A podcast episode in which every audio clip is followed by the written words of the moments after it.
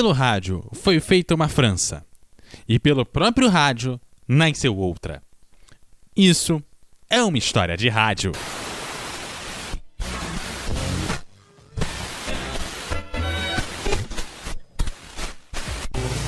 História de rádio. Os primeiros meses da Segunda Guerra Mundial seriam chamados na França de paródia de guerra. Isso porque a guerra estava declarada, mas a vida na França permanecia normal, pois o conflito ocorria bem longe de seu território, o que não significa que não eram necessárias certas precauções. Foi instituída, por exemplo, a censura informativa, e os alertas aéreos obrigavam que algumas transmissões fossem interrompidas. Mas, apesar disso, o ambiente era de tranquilidade e até de otimismo. Mas tudo mudou em maio de 1940. Em uma nova fase da guerra, os nazistas invadiram a Holanda, a Bélgica e a França. Os soldados franceses e ingleses acabaram caindo sob a superioridade do exército alemão, e uma rendição em massa de soldados ingleses e franceses ocorriam enquanto os civis fugiam pelas estradas sem rumo e os políticos eram incapazes de dar alguma resposta. O presidente da época era Pont Renault. L'heure que nous vivons est décisive. La situation est claire et elle est simple. Em 10 de junho, o governo abandonou Paris e declarou cidade aberta.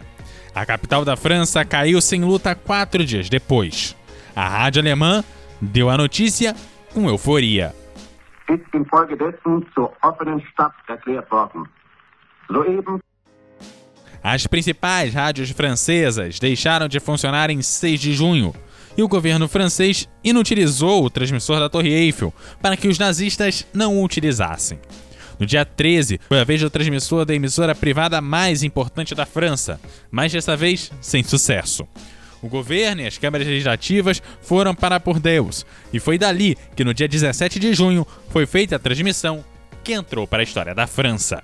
L'État français. Mesdames, Messieurs, Monsieur le Maréchal Pétain, président du Conseil des ministres, vous parle.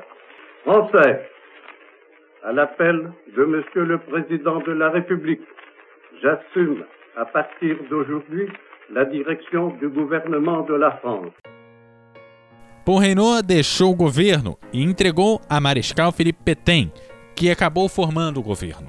Pétain era uma pessoa de prestígio e foi herói da Primeira Guerra. Porém, já com mais de 80 anos, mantinha um posicionamento claramente derrotista e fazia parte da direita francesa, que, por medo do comunismo, estava disposta a colaborar com o fascismo. Petain se mostrava bastante derrotado quando anunciou que propôs aos alemães uma trégua que evitaria uma derrota total da França. Charles de Gaulle, que fez parte do governo de Renault e viria a ser um dos grandes críticos da política de Petain, entrou no jogo a partir da Inglaterra. No dia 18 de junho, a partir da BBC de Londres, convocou os franceses a não aceitar nenhuma rendição ou trégua e continuar o combate.